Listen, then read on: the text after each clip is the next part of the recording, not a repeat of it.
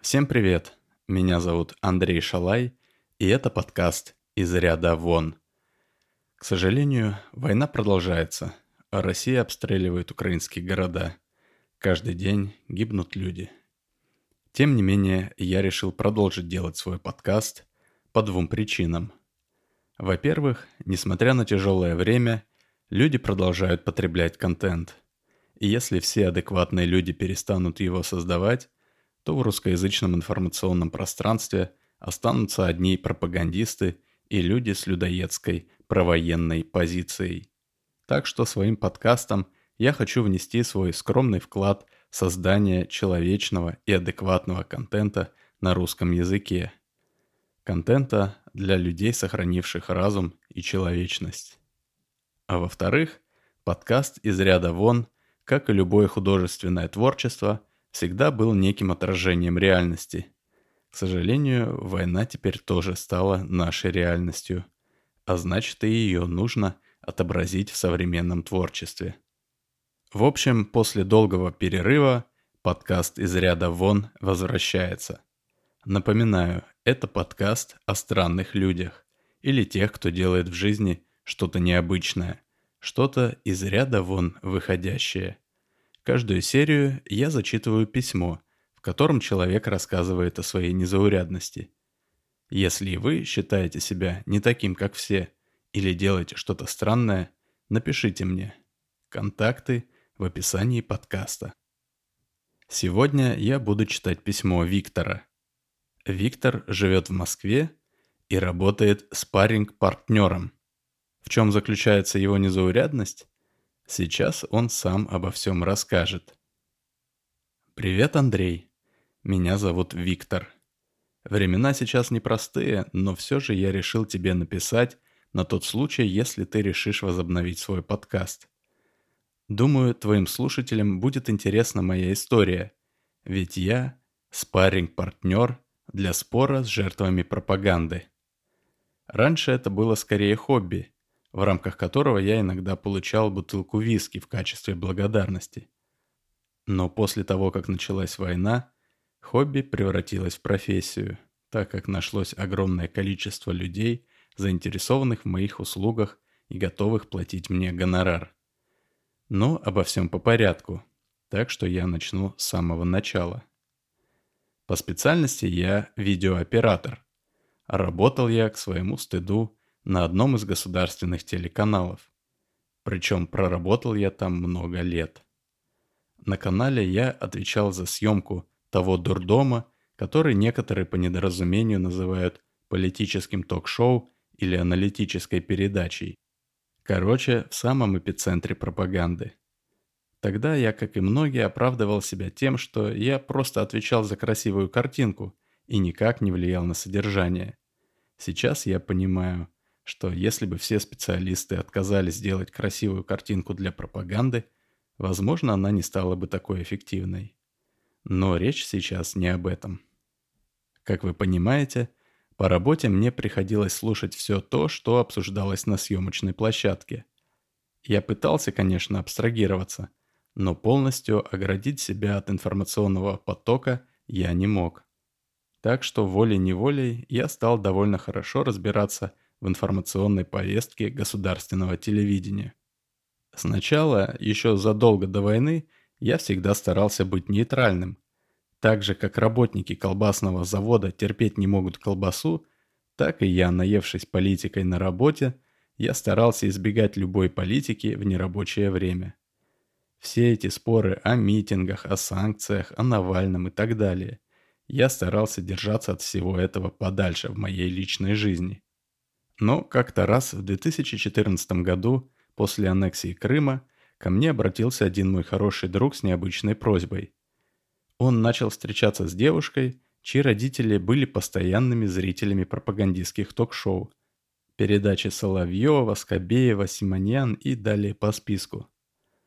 Во время одного из визитов к ее родителям разговор, разумеется, зашел о политике. Мой друг придерживался либеральных взглядов, и он решил ввязаться в спор о Крыме. Для него все было очевидно. Россия просто взяла и оттяпала кусок соседней страны. Территория была украинской, туда вошли российские войска, и она вдруг стала российской. Но родители девушки вылили на него целый поток разной информации. И про Святую Корсунь, и про Косово, и про НАТО, про время подлета ракет, про Майдан и госпереворот и много чего еще.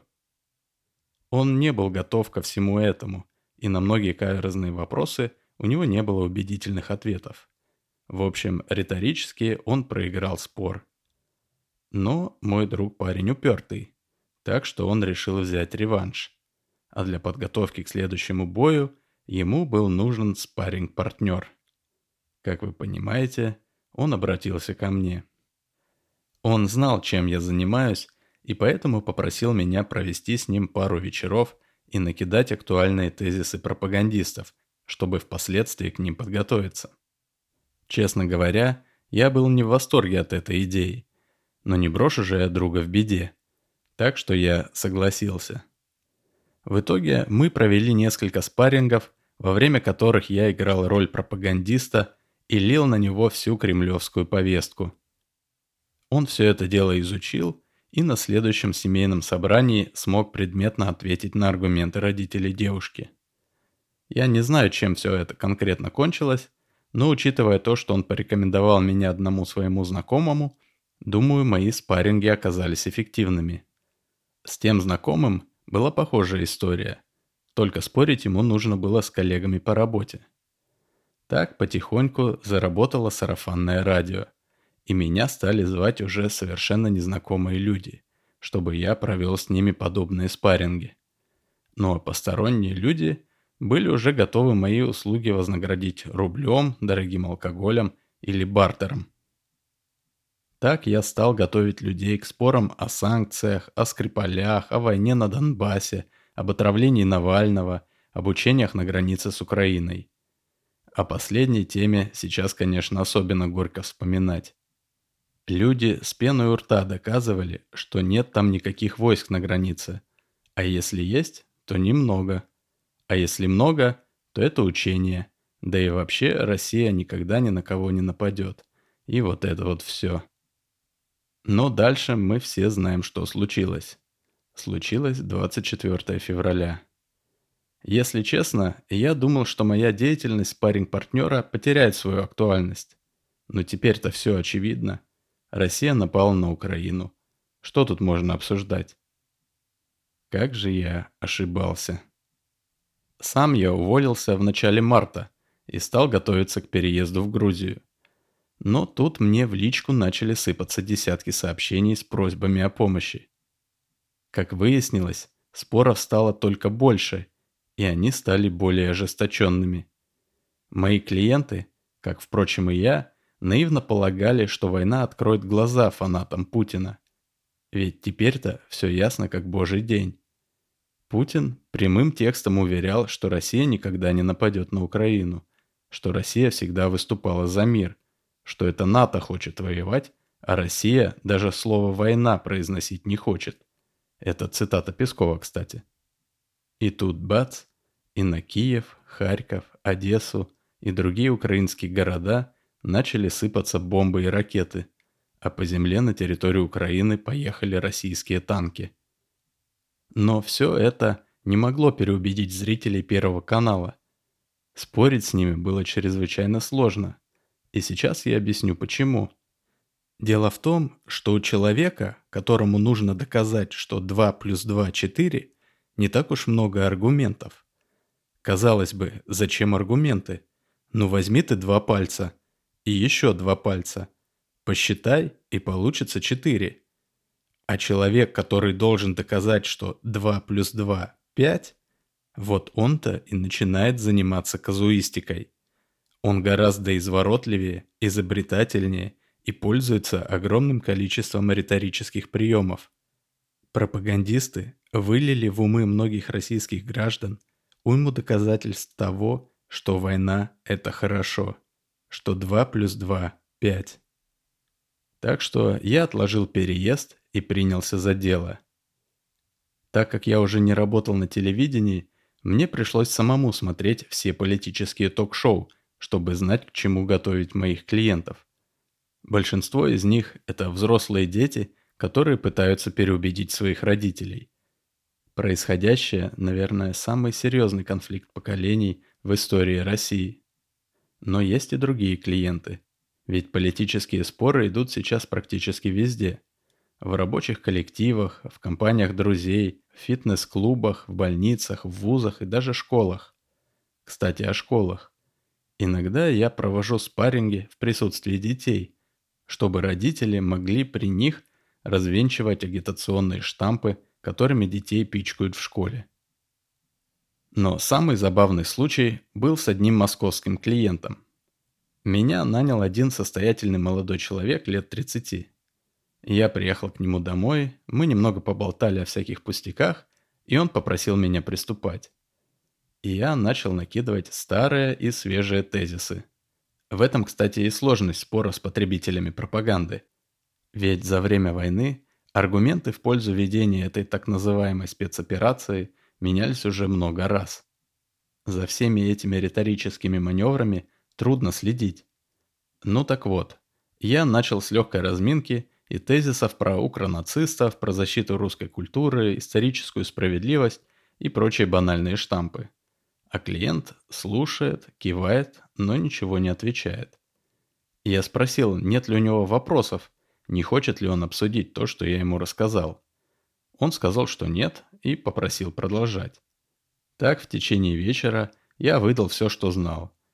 И про войну с блоком НАТО, и про угрозу существования России, и о том, что санкции не действуют, и так далее тому подобное.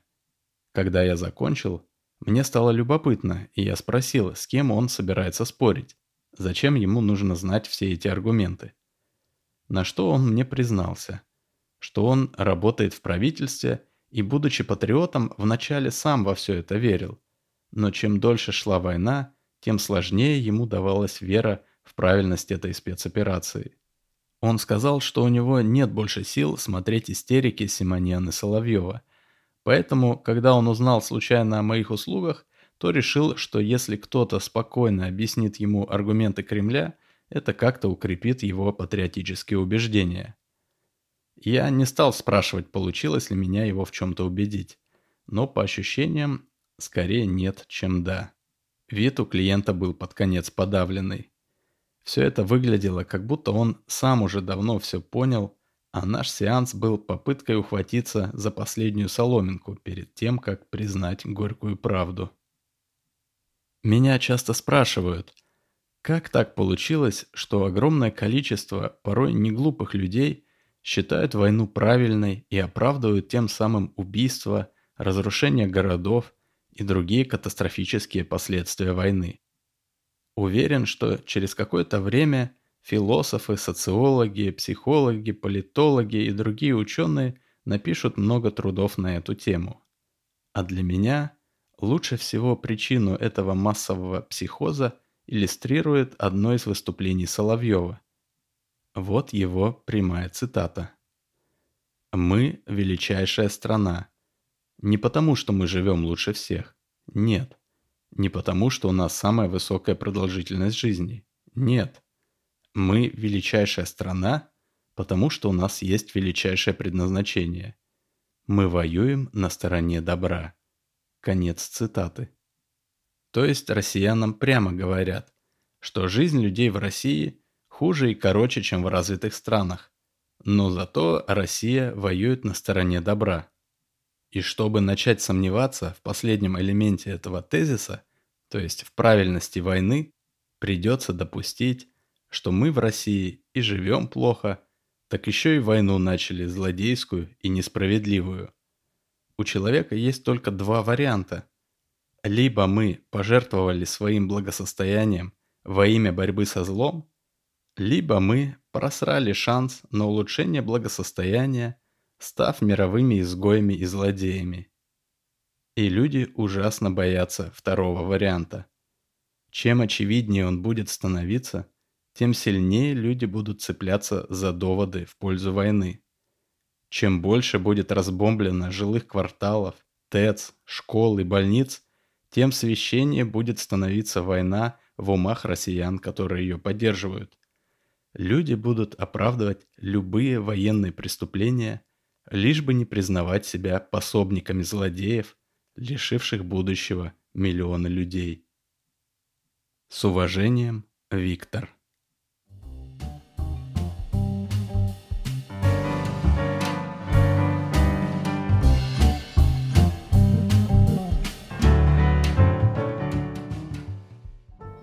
Спасибо тебе за твою историю, Виктор. Тяжелая у тебя, конечно, работа.